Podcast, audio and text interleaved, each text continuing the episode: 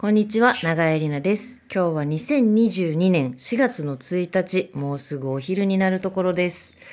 いよいよ待望の春がやってきましたね。なんかね、こう桜も咲いて、気温も緩み、ちょっとうー寒い三寒四温とか言いつつも、もうね、あのダウンとかを着ることはなくなったので、いよいよ本当に春がやってまいりましたね。もう本当に。おめでとうございますっていう気持ちですね。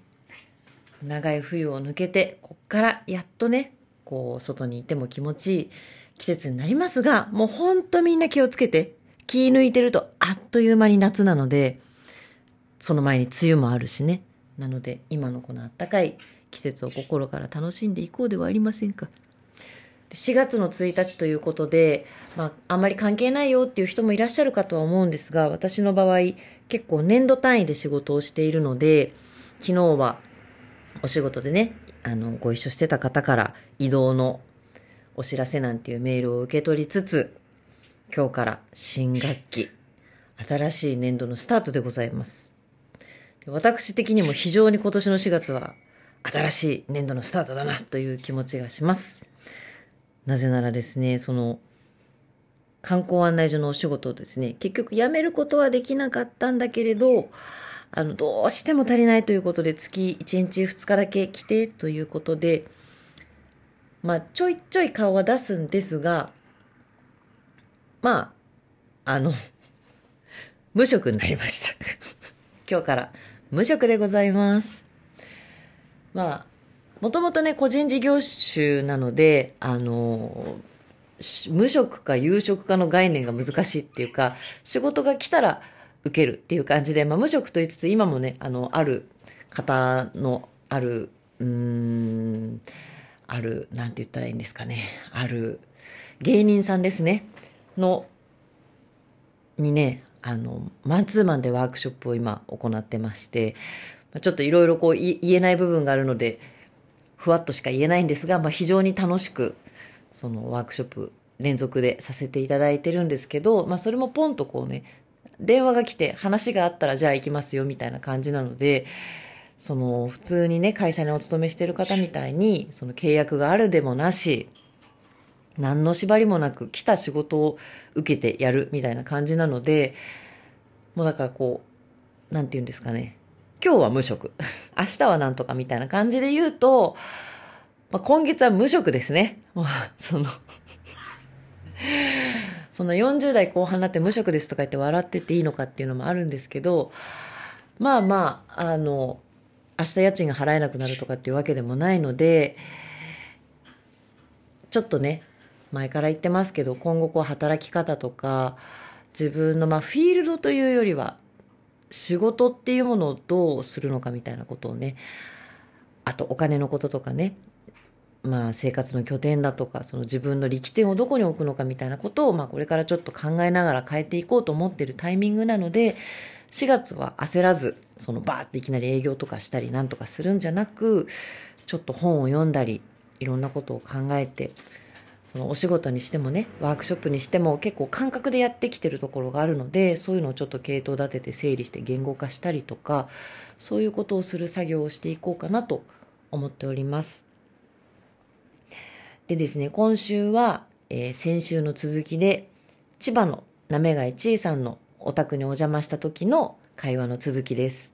で先週はなんかお酒も入ってて盛り上がっちゃってて、ちょっとなんか、あの、おかしなテンションで非常に申し訳なかったんですが、今週の後半は、もうお酒も冷め、美味しいお食事、立派なね、タイのアクアパッツァと、その辺の山で採れた鹿のジビエですね、をいただいた後、ちえさんとハトちゃんが作ってくれた米粉のケーキとコーヒーをいただきながらの会話になります。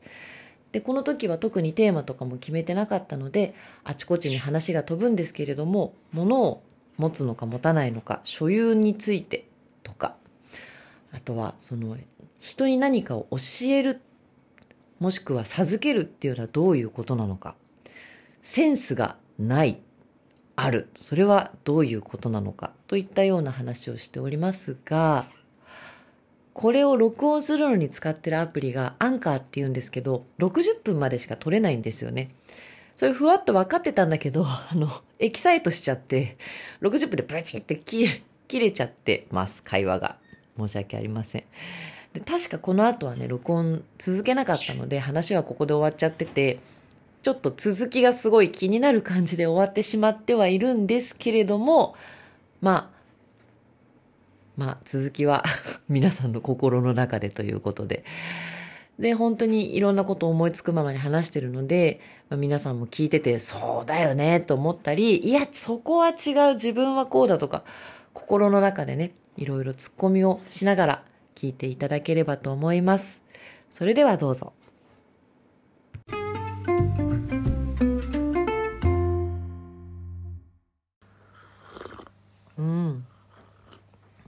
コーヒーも美味しい。うんデカフェだけど、うん結構いいでしょ？うん、これうん。美味しい。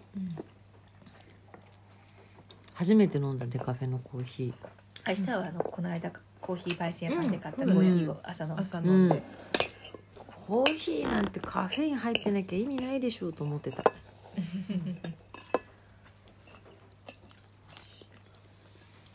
なんかね、そのやっぱりじゃあカフェイン入ってない方が体にいいからとか、もちろんがいいからって言って、変える時にさ、やっぱその試行錯誤の時間がいる。で、うん。結局、前の方が美味しいなとかもあって、で、それをこう挑戦する手間とか暇とか、うん。そういうの割とストレスになっちゃって、うんうん。だったら変えなくていいやっていうパターンが多いかな。うんうんなるそほど。れをそこを変化をあでもそうだ。私はコロナ禍で気がついたのですが、うん。変化に弱い。あんまり変化を受け入れられない。うん。私アドレスの家を使ってる時は、うん。使ってる月はうん。毎日こうなんか家が違うから。うん。あ今一応ご説明するあそうです。とアドレスの家っていうのは家のサブスクですね。家のサブスクで月いくらぐらいなんだっけ？4万4千円で。安いよね。うん安いよあのね光熱費全部込みインターネット全部込みで、でもう家もある程度レベルがうん。高いというか、うん。リノベーションしてある物件が多いんだけど、うん。ある程度のレベルじゃないとそこに登録できない、うん。まあいろいろ条件があるんだね。うん。が基本なんか水回りがちゃんと綺麗うん。で現代的で、うん。で布団とかもうん。なんか平べったいせんべい布団じゃなくて、うん。ちゃんとマットレスちゃんとしたうん。があって、うん。でインターネットがうん。ちゃんとしてて、うっんていう家なのね、うん。基本全部。うん、それが4万4千円で日本中の好きなところに、今200箇所ぐらいあるのかな、うん。拠点があって、予約して、うん、その滞在できる。滞在できる、うん。その月4万4千円だけでいい。うん。いいだけでいい。それ最大何泊までとかあるの？えっ、とね基本もう丸々30日間、うん。31日間使えるんだけど、うん。予約できるのが、うん。その日1拠点にあたり、うん。一度に1週間まで、あやっぱりそうだよね。でだ14日間、うん。その予約っていうのができて、うん。で宿泊まあ泊まったら1日減って、うん、予約日が13日になるから次のあーあが取れるの、じゃあそうやってずっとそうそうそうそう。取っていくこともできるんだ。そう。いじゃあなんか丸々えじゃあ家賃4万4千円っていうで考え方でいいの？そうここ気に入ったっていうところ。あ交通費がねそれかかんなきゃねでそのマックス同じとこうんろには、うんその一度に1週間しか予約できなくて、マックス同じところが2週間のうん。月、なああのでそれ以上はダメなんだ。一ヶ月そこうん同じところに住むっていうのではできないんだよね。えー、それでもビジネスモデルとして成り立つんだね、うん。4万4千円で。あみんながみんなフルに使わないってことか。そうそうそう。そう。今日も私はうん。K さん家にいるから使ってないわけよ、ああそっか使えるけど。そっかそっか。使えるけど。うーん。それってなんかその使った寝具とかを自分で洗ってそうあの畳んで置いていくの、えっとねうん。あのシーツ類は、うん。あの一軒にあたりうん。一人ヤモリさんって言って管理人さんがいて。いるの？いるいる山森さんね。管理人までいる住んでのる場合もあるしよくそれで回るね。近所にいてうんうん。あの鍵開けに来るってね。鍵開け、うん。あの鍵はもうセリフなんだけど、うん。そのシーツとかとちょっとした整える人はいて、うん。ででシーツは基本棚に入ってて、うん。でそれをなんかうん一箇所から取って、うん。かけて、うん。で出る時に、うん。ここに入れてくださいっていうところに入れて洗わなくていいの洗わなくていいの自分で。そう。それがヤモリさんの仕事としてシーツを洗ってへー。うん。で基本共用部分とかも、うん。まあみんな気づいた人が掃除するっていうふうに、うん。家と同じで、だから、まあ、長くいるとうん。1週間ぐらいいると、うん。割とこまめに掃除したりトイレ掃除したりなんだりするんだけど、まあ1日とかだったらうん。そこまでしない。はあでもそれってなんか思い込みかもしんないけどなんか日本人に合ってんね。うん。やっぱさ気使うじゃんみんな、うんぐちゃって荒らしたまま出ていくのはちょっとってさ、うん。思う。私なんていまだにビジネスホテルの部屋出る時お布団きれいにしていくからね。あのぐちゃぐちゃのまま部屋出ていくことは。あんまかん多分関係ないと思うんだけど掃除する側からしたら、なんとなくこうブエーってしたまま出ていくのちょっとなと思って、朝全部整えてから出ていっちゃうんだけど、なひどいことにはならなそうだね。だから今までうん。行で結構いろいろ言ったけど嫌なうん。なんかすごい変な状態っていうのはない。すごいねそすれ、ごいよね。いやすごい。このアドレスの家は本当にびっくりした。なんか、ぴったりですね。風の時代に。うん。風の時代にぴったり所有しない。ああそうそう。所有しない話を昼間したかったんだね。うん。そうそう。所有しなくなった。あそうね。断捨離してね。うんでも私はねちょっと物理的に持ってるものがすっごい多くてその舞台美術とかね、とんでもない物量を持ってるんだけどさそれもこう捨てるのか使うのかでもなんかね。また作るよすぐ。そうなんでね。あの、うん。私のね知り合いですごい人がいてうん。全部捨てるっていうもう何にも物に執着ない本当にそれだったらまた作るからって言って全部捨てる人がいるんだけどさ 太田ね。いやーなんかさ自分で買ったものとかうん。自分で作ったものとか、自分のものはいくらでも捨てられるんだけどうちにあるのってみんな人が作ってくれたものなんだよね、うん。私がオーダーして、うんうんその人が作ってくれた、まあ、ハトちゃんだったり、ううん。ちの山猫団ののりおさんがまたさうん。仕上げが素晴らしいんだ、うん雑に作ったものないのよ、うん。ですごいクオリティで舞台で数回使っただけのものをさかといってまた使うこともできない。家の中でどうにか使えるのかもしれないけどそういうクリエイティビティも発揮できずただ物置にずっとしまわれている舞台美術たちをどうしたらいいのかもう役割終わってるからね。さようならした方がいいと思う。感謝して。な 感謝してさようなら。だってもう舞台に出た時点で終わってんだもん、まあねまあね。うん。うん、なんかそうだね。作った時にでもなんか今作っとけば何回も使える？みたいにちょっとケチくさいことを考えて作った節はある。けど結局何回もやらないよ。使えるそう何回も使うんだったら使えばいいけど使わないんだったら、使わない。あれですよ。こんまりですよ。ときめその子たちにはもう息吹はないよね。ときめく私こんまり信者だからさ こんまり先生の片付け祭り何遍かやったけどそうね。ときめくかときめかないかで言ったらときめかないんだけどやっぱだってさ反比例するわけよ。舞台ってうん。その時だけしかないからいいわけ、何も形も残らないし、そこで終わるのにそれをやるために物が残るっていうこの矛盾よっていう。だから処分だよ、そうだね。私の中ではもう終わってんのとっくの通り、うん。その舞台は。うん、もう過去のものなの。ブビデオも見もしないしさそうだよね。じゃあはい。処分します。よかった、うん、燃やす？ここだよね。えちょっとあれだからあのお焚き上げで。スタイロとかだからさ中身スタイロとかだから有害物質が出るかもしれんから。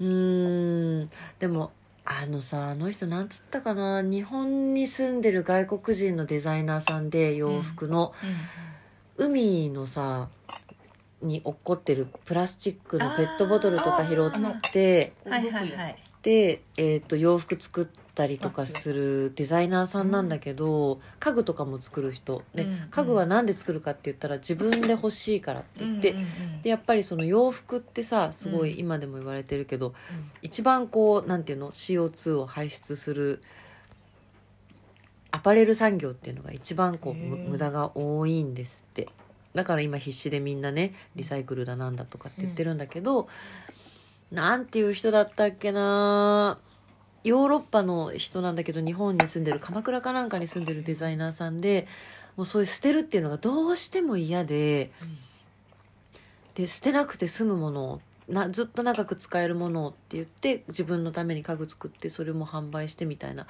でその人がその持続可能なとか SDGs とか言い出すよりずっと前よ。うん。でその人がいろいろこうインタビューをしてた時にダンサーが一番美しい後に何も残らないからって言ってたの。でねはあ私は何をしてるんだと思って。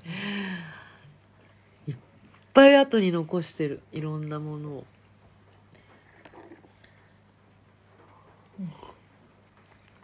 物好きだからさ作っちゃうんだよねついね、うん。私もね服とか増えるね。いくら断捨離しても服が増える。買うの？買う。そうなんだ。買うよ。いいねって思っちゃう。いや飽きるんだよ。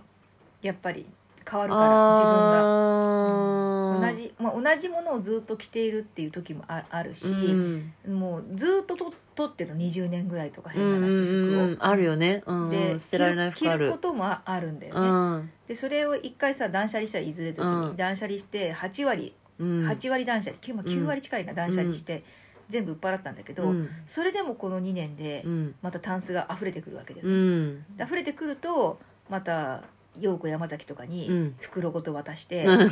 あの青葉に着せてくれって 循環させるんだけど、うん。でなんかまた洋服ね物々交換とかしたりするんだけど、まあ増えるよね、まあ、買うから増えるんだけど、うん、私でもこの1年ぐらいほとんど買ってない洋服、まあ、うん。ゼロじゃないけどあでもそうね。この今日履いてるこのズボンさうん。鶴川にできたすげえ面白いお店があって、うんうん播州織っつったかな、うん。兵庫の織物メーカーなんだけど、うん1個のデザインすごい面白いところでねそのデザインチームと織チームがこうすごくうまくミックスしてて、うん。お互いに意見を出し合いながらその最終的な形を考えてこの織のデザインをするんだけど、うんで1個のデザインができました。うん。そしたらその一端を使ってもう作るもの決まってるんだって、うん。ズボン1枚なんとか1枚なんとか1枚スカート1個なんとか1個ワンピース1個。でもうおしまい。うん。で次のデザインっつってだからうん。同じ形のズボンとかは一般だけど全部織りが違うのね。うんうん。でそういうのをやってる、えっと玉木ニーメっていうブランドがあるんだけど 面白いんだよ。東京進出するぞイエーイ!って言ってすごい盛り上がって、うんうん。とで物件探そうぜって言ったら、鶴川に個人宅で電車の窓から見えるんだけど変な建物があるのよ、うん。昔から知ってたの私もそれは、あれは多分家だなでもなんか 変だなっていう白のつるっとしたものすごい有機的な形をしているうん。普通の住宅街にものすごい異質な白い、うんうんうん。建築物がねうん、誰みたいって言ったらいいかな。まあ不思議な建物があってずっと気になってたのそこが。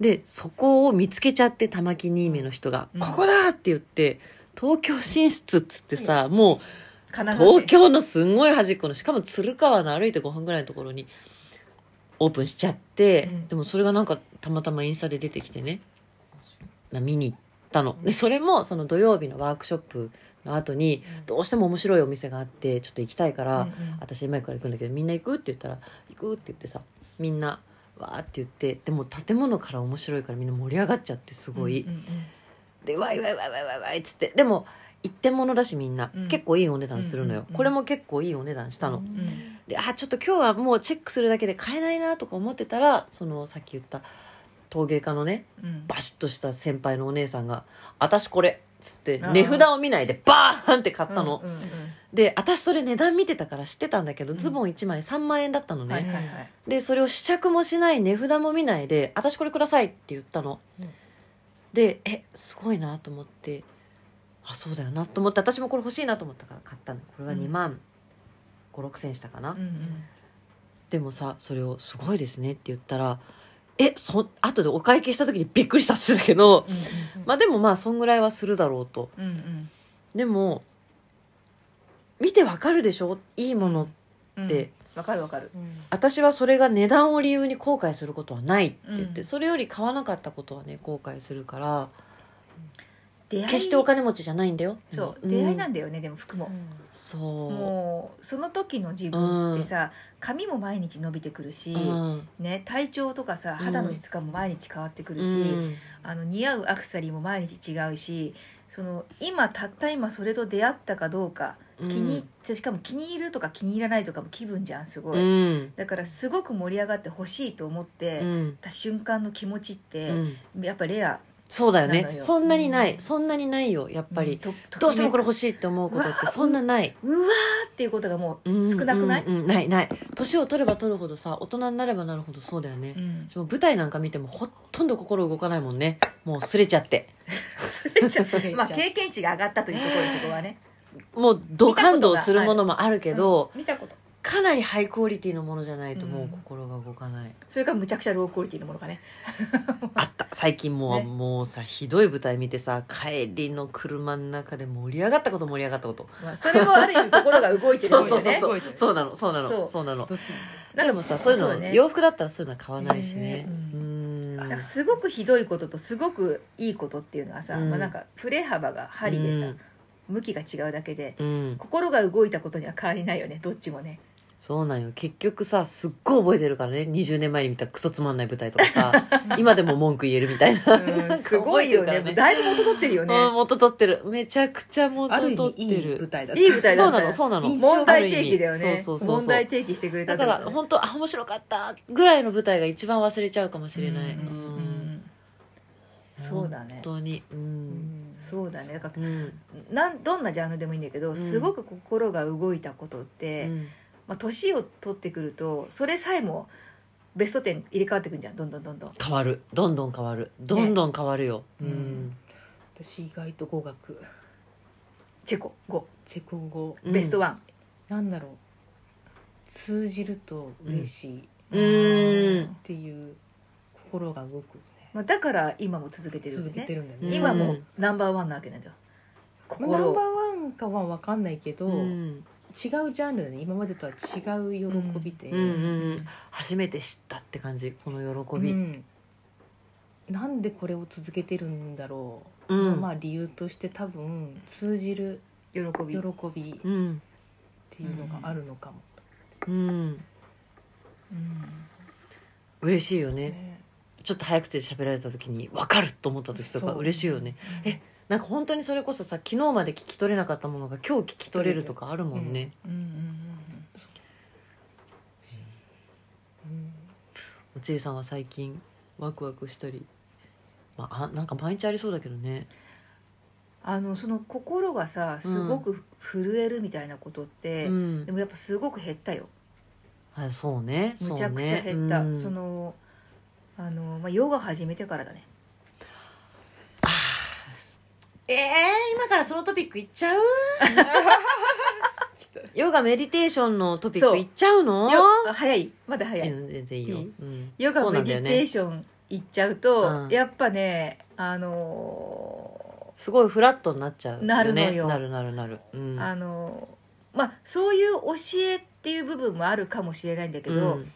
あのすごくね落ち着く。んだよね。うん、そのわーってエキサイトする心ももちろん全然あるんだけどわーっていう自分をさこの辺で見てるちょっと後ろで聞いてみてる自分が。俯瞰力がすごくついちゃうんだよ、まあもともとはきっとみんな持ってるの内側に自分の俯瞰力ってうん。自分のコントローラー持ってんだけど、うん。あの忘れちゃってるだけだと思うんだよね、うん。もコントローラー持ってることを、うん。それをね思い出しちゃうんだよね。ヨガとかメディテーションやっちゃうと、うんどうだろう。なんかうちの母親とか本当にもうなんか常にパニックになってるみたいな人だから持ってるかなコントローラー。わかんないけど。あのさっきさちょっと話題になったけど、うん。忘れる力って強い人っている,、うんいるんだよ、うん見て、うん。見ないふりをする力が強い人っていうのがいて、あの私さっき演劇の話ちょっとした時に、その感情を体験したかったっていううんのがうんあったんだけど、うん。今はもうやり尽くしちゃったから、うん。そこに興味がなくなっちゃってるって部分もあるの。うん。で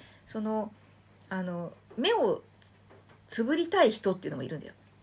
あのそれは意識的に意識的に。意識的に。そう、んんん。いろんな方面に関して、うんそれはなかったことにしようっていうのが上手な人っていうのがいて、うん。いい悪いの話じゃなくて、うん。それが特技な人もいるのよね。うん。だからそれがいいとか悪いとかじゃない。本当そうじゃなくて、うん。それは私とはち違ったっていうだけのことであって、うん。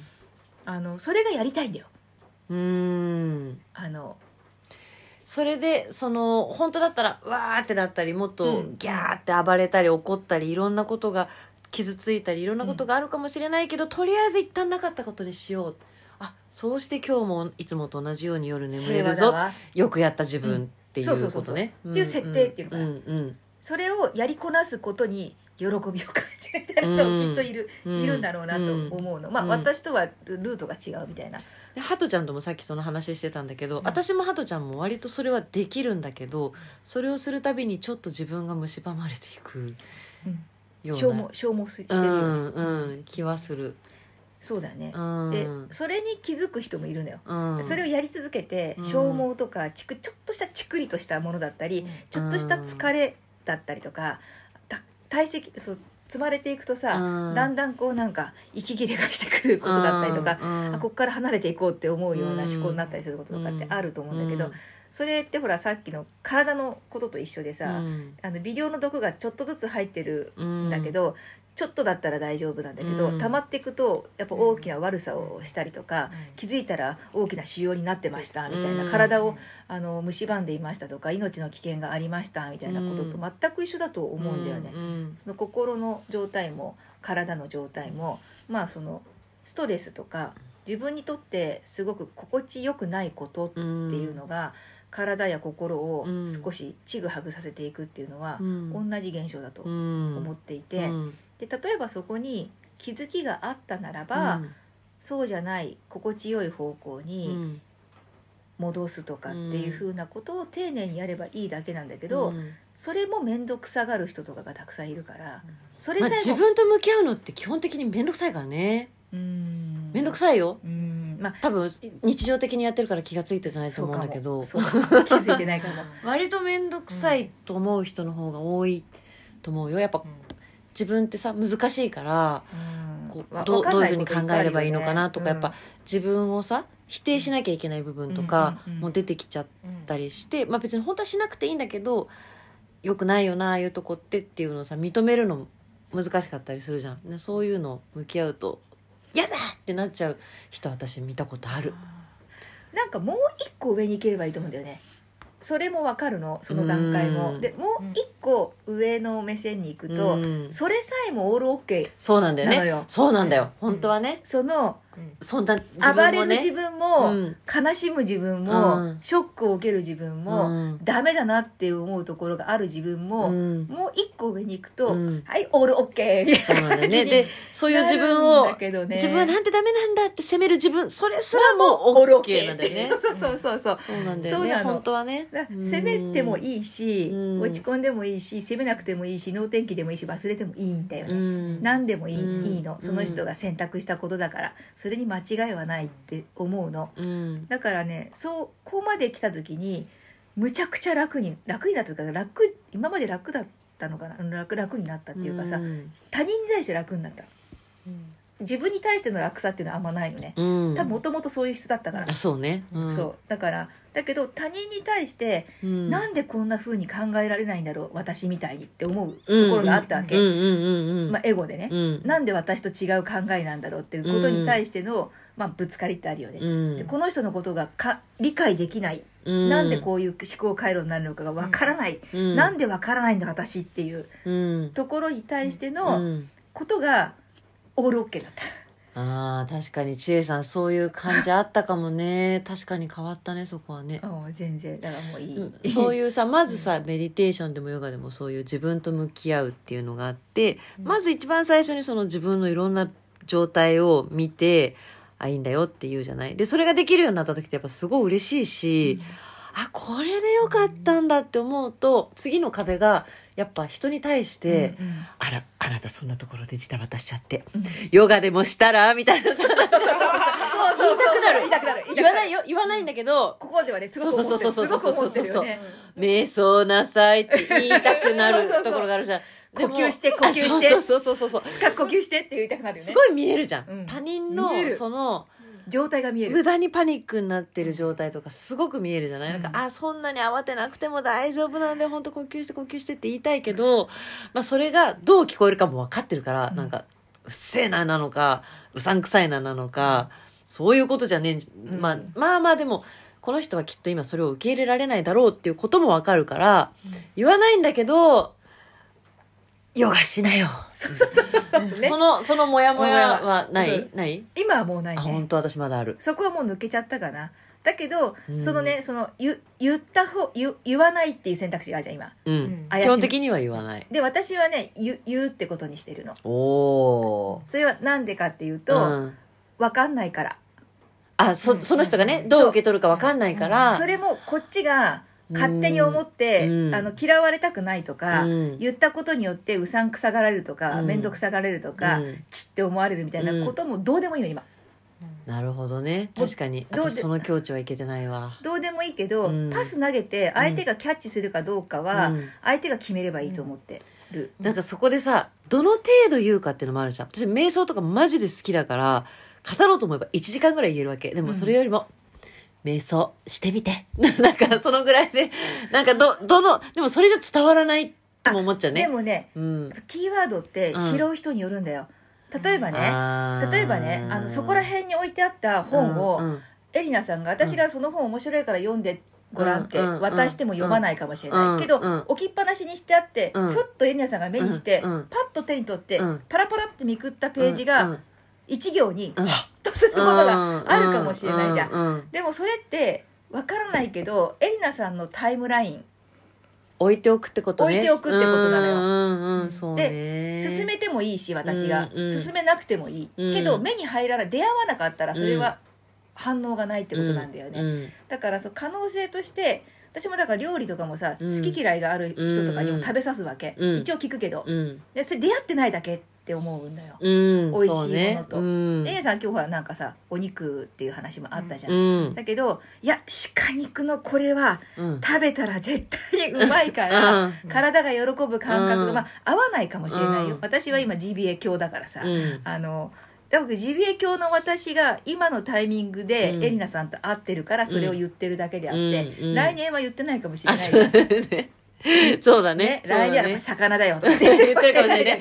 ちえさんはそういうのあるからね。でしょ、知ってる。ううんん。可能性があるじゃんうんだから今のホットな話題を、うんあのシェアするっていうことが、うんやっぱりチューニングだと思ってるの、まあでもそうかもね。それを相手がどう受け取るか。でなんか、そのね、あ、この人、本当に瞑想とかしたら絶対楽になれるのになっていう人がいた場合に、そう思う自分がちょっと上からな気がしちゃうのね。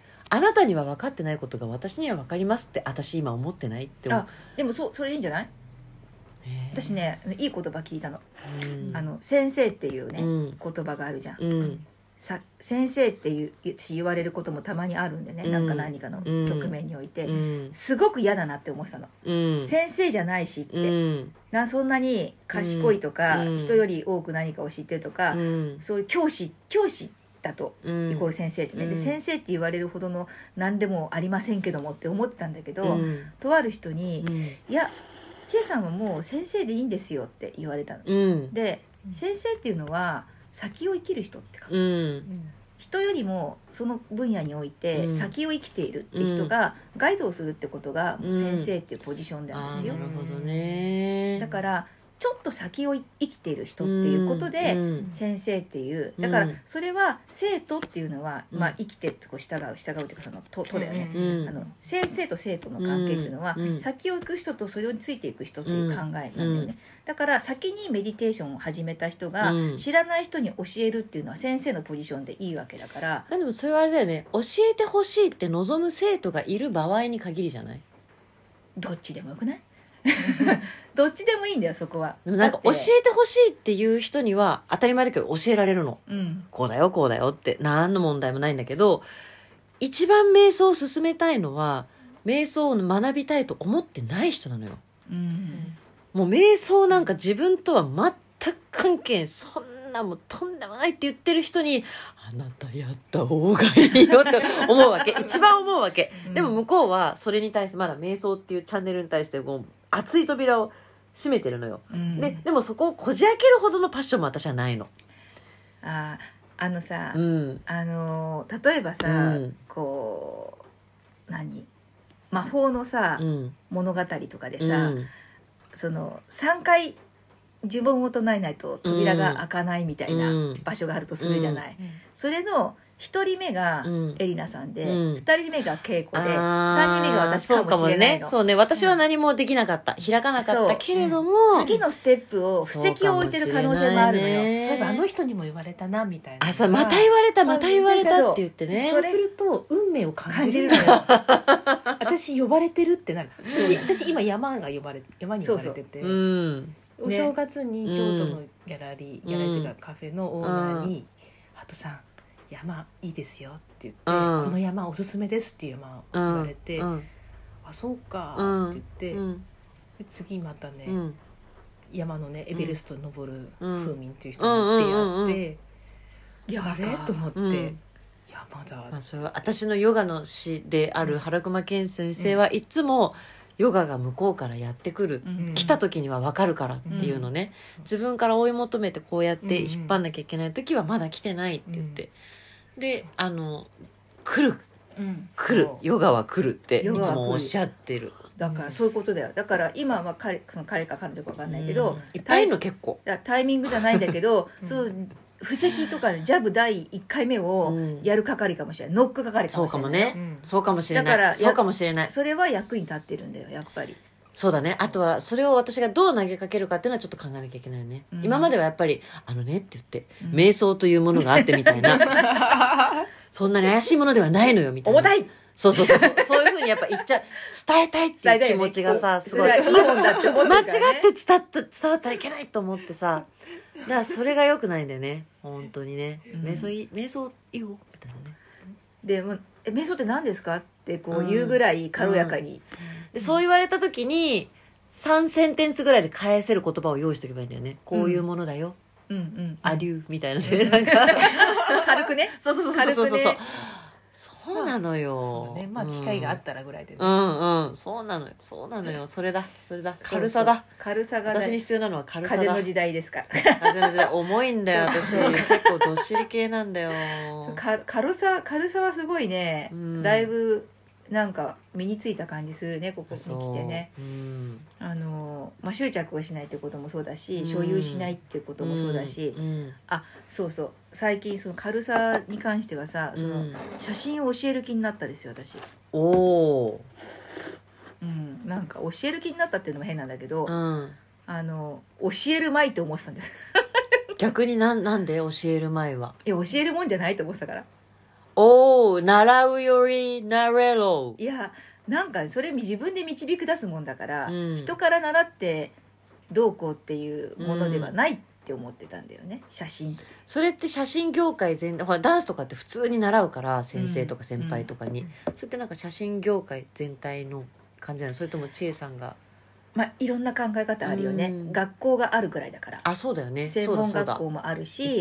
大学もあるし、うん。いわゆるカルチャースクールもあれば、うん。写真家の開くラボもあうるん。から習うっていう側面はあると思うよ、うんうん。テクニカルやうん。技術、まあそれ技術論や、作品の作り方とかギャラリーへのコネクションの作り方とか、うん。まあ、方法論うん。だよね。うん。部分を習ったりっていうのはあると思うし、うん。まあ、スタジオに勤務して技術を学ぶとか、うんうんうん。まあ、もうそれもコネクションも作ったりなんだけど、うん。現場を踏むってことでうん習うこともあるとも思うんだけどなんかそのさあの、うん、なんていうの遺伝子の量産をしてもしょうがないっていうかさあんまなんていうのあのうん。ーまあわかるわかるよ。あの私のやり方を同じようにこの人がやれるようになることに意味があるのかっていう。そう。まあでもね私私はほら結構長いことダンスを教えてるからさそれに関してはあのあれなんだけど同じようにならないから。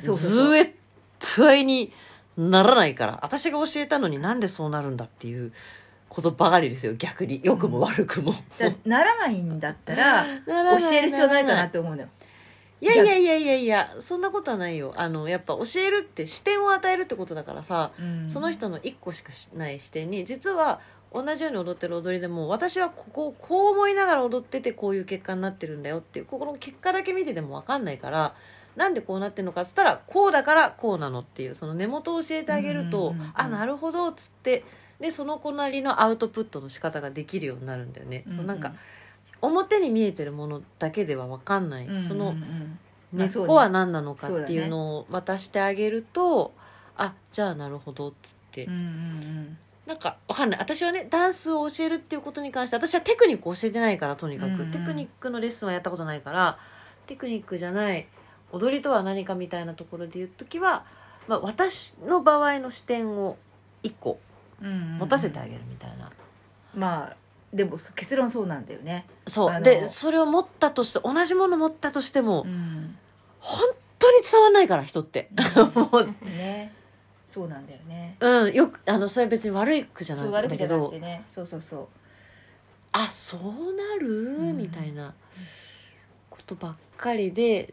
で最終的には私は踊るのが楽しいっていうところに着地すればいいかなぐらいで教えてるから私は、うんうん踊ることがより楽しくなればそれでいいやみたい。なね、だからテクニックを教えるっていうのはまた全然別の話かもね。そうだよね。だからテクニックをさテクニックもないし別に私。テクニックを教える気もないのよ。またまたいやいやいまやいや。テクニックはカメラがさた、うん。テクニカルじゃん。もう。すでにいやい押せば。やいやいやいやでもねそれをねあの教えるってなったらじゃあ自分はどうやって写真撮ってんのかってことを言語化するためにめっちゃ考えなきゃいけないからそれはすごいあのまあ私が教えを始めた時ね30ぐらいの時にそれ先生に言われたのはまあよく言われることだけど1教えようと思ったら10知ってなきゃ教えられないっていうのをすごい言われたのとでもそのモダンダンスの先生に教えがしんどすぎてちょっと先生一回レッスン見に来てくださいみたいなことを言った時に絶対行かないって言われたんだけどお前はなんか先生だからって全部分かってるみたいな顔して教えてないって言われて、先生だって分かんないことはいっぱいあるんだから、うんうん。分かんない時に分かんないって言えって言われたの。うん。それめっちゃ大事だからそれを言わない先生に生徒はついていかないよってうん。分かった顔すんなって言われて、うん。そうかと思って私も単純だから分かんないできない でも今でもそう。それは今でもそう、うん。子供とかに聞かれて「え分かんない。私できない」とか言ってすぐ言うんだけど、まあ、その方が信用してもらえるっていうのは間違いなくて、うんうん。で私にはこれしか教えられないのうん。これをどれだけ磨いてこうあの強くするかでだと思うんだよね。でそれがまあもちろん増えていくのが一番いいんだけど全てを教えられないがこれだけなら絶対に伝えられるっていうものの伝え方と相手を見て伝え方も変えるんよね。うんうんそれはすごい自分のためにもめっちゃなるよ。うん。うん。なんかあこうやって伝えたらあの子はこうなったけどこの子はこうなるんだ。これはじゃあもうちょっと伝え方変えてみようかなとか。うん。面白いよ、教えるのはねえでもさいっぱい教えてんじゃん。調味料。あ写真は違うんだ。そうなの。なんで違うの？写真だけ。プロだからおーっとっとっとっとっとそういうことか。そう。あのプロだって自覚してるからなの。きっと。それはさやっぱりさあれかな教えるって例えば私が「ちいさん写真教えてください」って言ったら「おうお前どこまでやる気あんねん」っていう。まずカメラ見せてみろみたいな。何のカメラ持ってるんだお前。レンズは何を持ってるんだから始まるってことだよね。そう以前はね、うん。以前は多分そういう意識がすごい強かったと思う。せい表には出てないけど、うん。思ってたと思う。うん。それは私がそうだったから先輩たちからう受けた時に。最低限一人で勉強してから来来いやとかね。てそうどこまで本気でプロでやる気があるんだみたいなこととか、あのどこまで自分でややれやれややってんのか実際とかね、ででもそれはやっぱさ教える側が教えようと思って一生懸命やったのになんだお前その程度だったのかってがっかりしたこととかも多分過去にあったしね、うんなんか一生懸命教えたのにふっとやっぱやめますっていなくなっちゃったりとかさ、いたよ同期でもそういうの。うん普通に。うん。だから分かるのよ、うん。先生の気持ち、うん。先生たちの気持ちもね、で多分そのなんかイズムをうん。なんとなくやっぱ浴びてたから、うん。自分もその逆の立場になった時に、うん。その何かをこう振りかざすような感覚にちょっとなってたのかもしれないなと思って、うんだから結構断ってたの本当に、うん。いろんな側面で、うんうん教えることなんかない。って、うん めんどうん。まあ面倒くさい。正直ね。いやめんどくさいよ。めんどくさい、教えるってすっごい大変だからさ自分ができるから教えられるってことじゃないから、うん。教えるための準備ってめっちゃあるからね。うそうだよね、ん、でその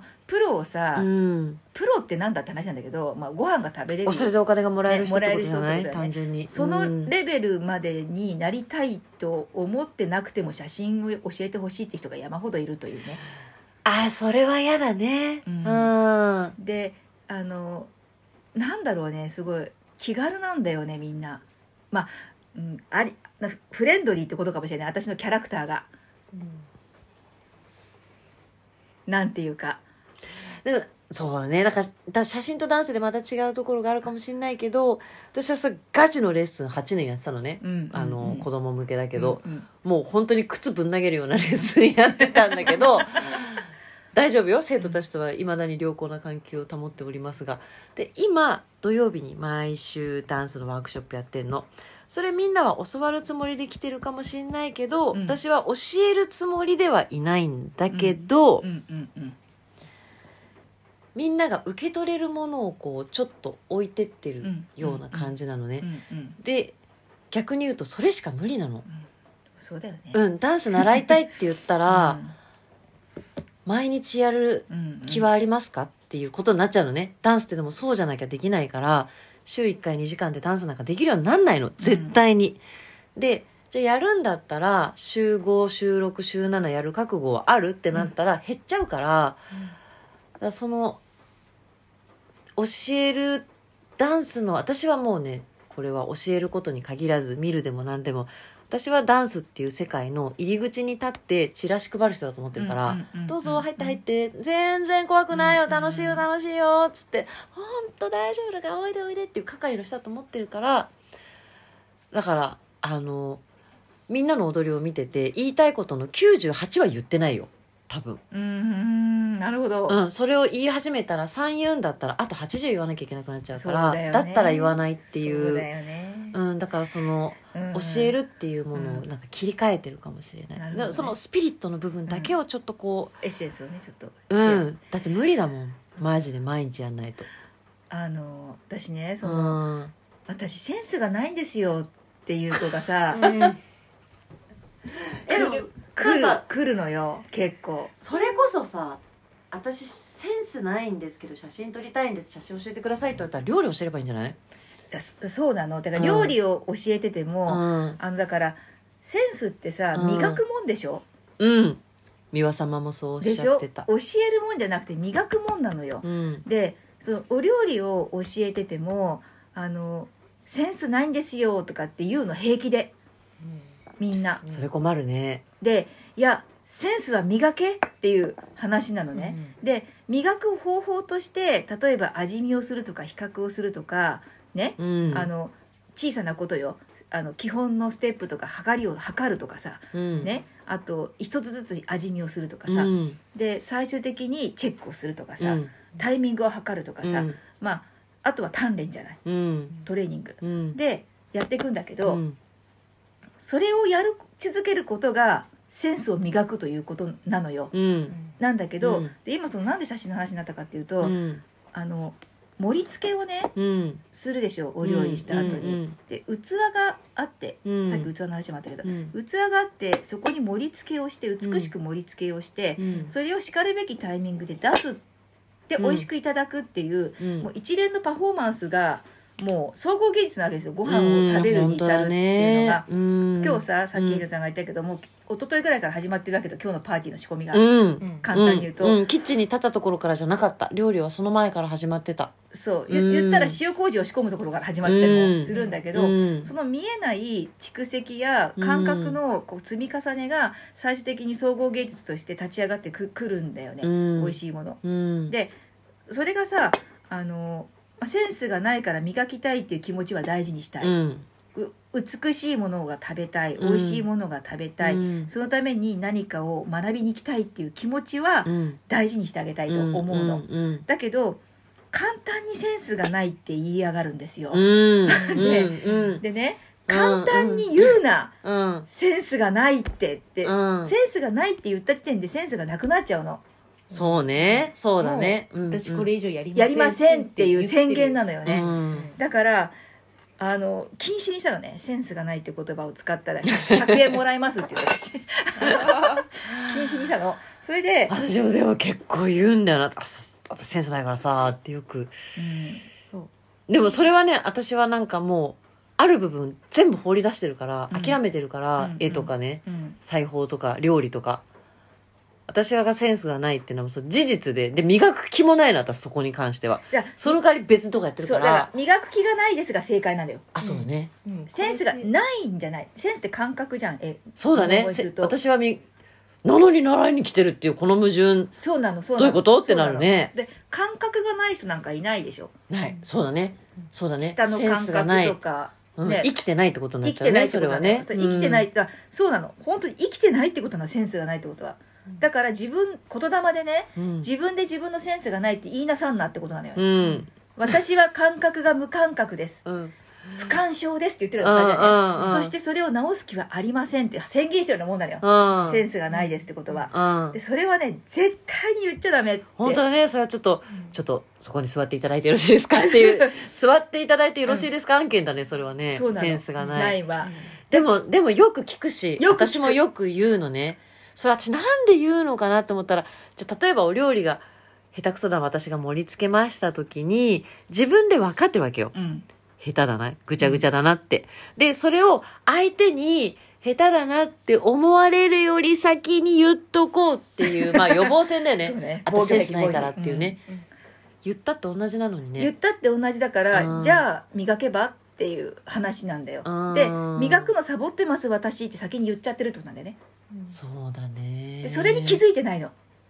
気づいてないのか。気づいてないと思う、うん。そそのその吐いてる言葉がそういうことをはらんでるって今、うん。今ね稲さんは言語ができてるし自覚症状もあって、うん。あえてそう言ってしまってるってことが分かってるけども、うん。無自覚で吐いてる人の多いことよでもそれってさ、うん。あれじゃない？私たちみんな一応に自分の名前で自分の分野で、うん。フリーランスでプロで仕事してるじゃん、うん。センスがないなんて口が裂けても言えない言えない現場でさ、うん。仕事してるじゃん、うん。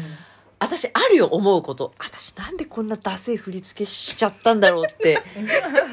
ダッセーなー。あるよ。ある。全然ある。やっべやっちったなーっていうさ自分で作ったものを見て、あで稽古場とかだったら言うことあんの、うんやばくない？私の振り付けダサくない？とかうんってうんうん言うことある、笑いながらね。でもそれが、こう、対外的にお仕事一緒にしてる人たちの前で、いや、すいません、私センスないんでなんて口が裂けても言えないでしょ？言わない。そう思ったら直さなきゃいけないから、やっぱり。そうなの、うん。それをみんな経験してないのかもしれないね。うん。そう、そのぐらい、あなたの感性と、あなたの能力となんとかと、試される場に立ったことがないのかもしれない。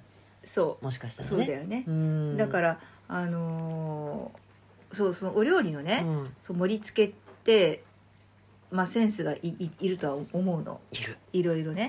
う、ん。いると思うのよ、うん。それお洋服のコーディネートと同じ感覚だし、うんそのもう全部一緒なのよ。うん。生活の衣食住芸芸術のセンスの発揮の仕方と、うん。あの全方位なのよセンスって、うん、そうね。だからあの得意不得意はあるかもよ、うん。立体とか音の感覚とか、うん。味覚の五感の中でのいろいろなね視覚聴覚の感覚のバランスとして得意不得意はあるかもしれないけど、うん。センスを磨くってことはもう全方位なの生きてて、うんうん。当たり前なのよ、うん、あだちょっとじゃあ私料理のセンスがない磨く気がないとか言っちゃったのはちょっと恥ずかしい。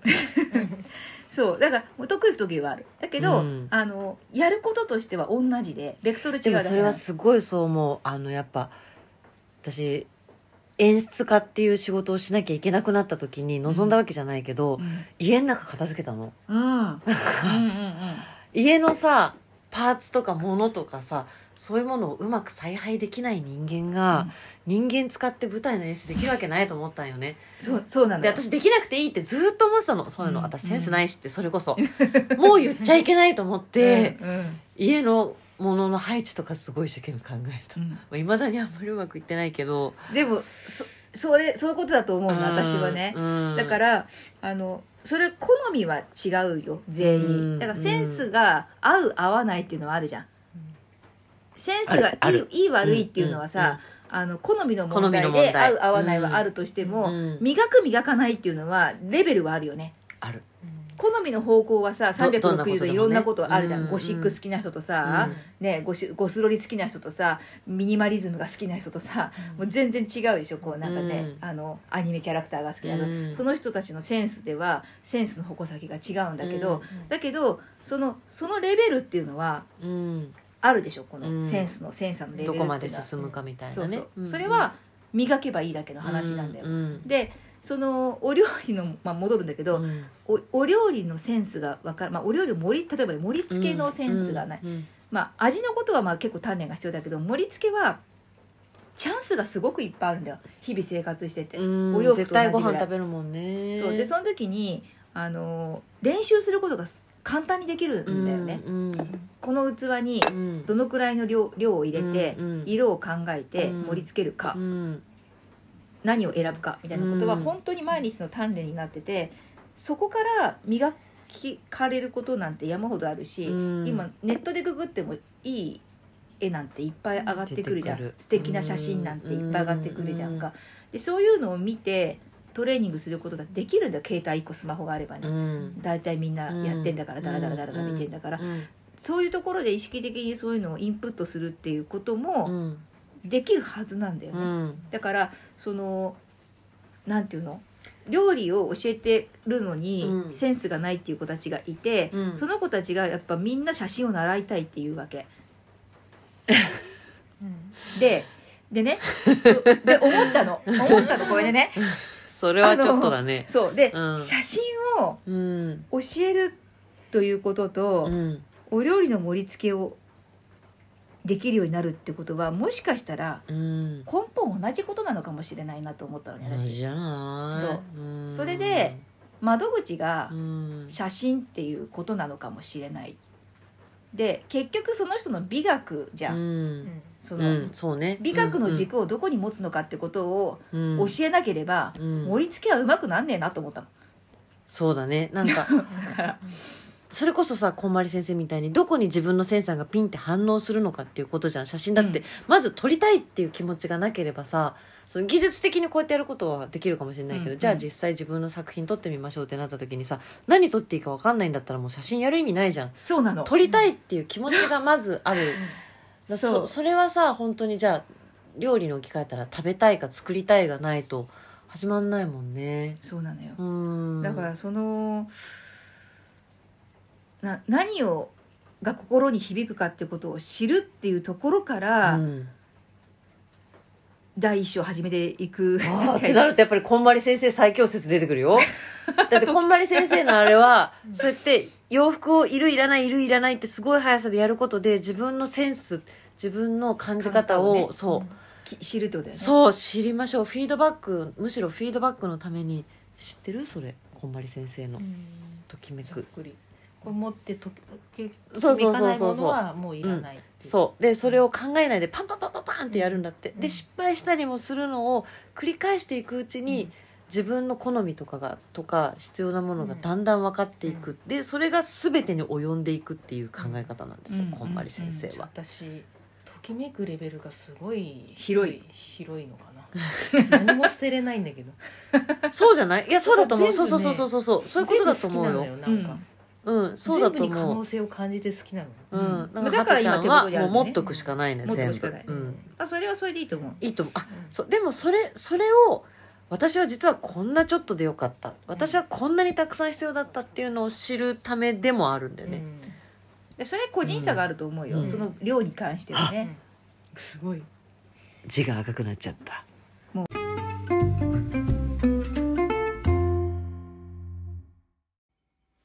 はいということでとっても中途半端なところで終わってしまいました。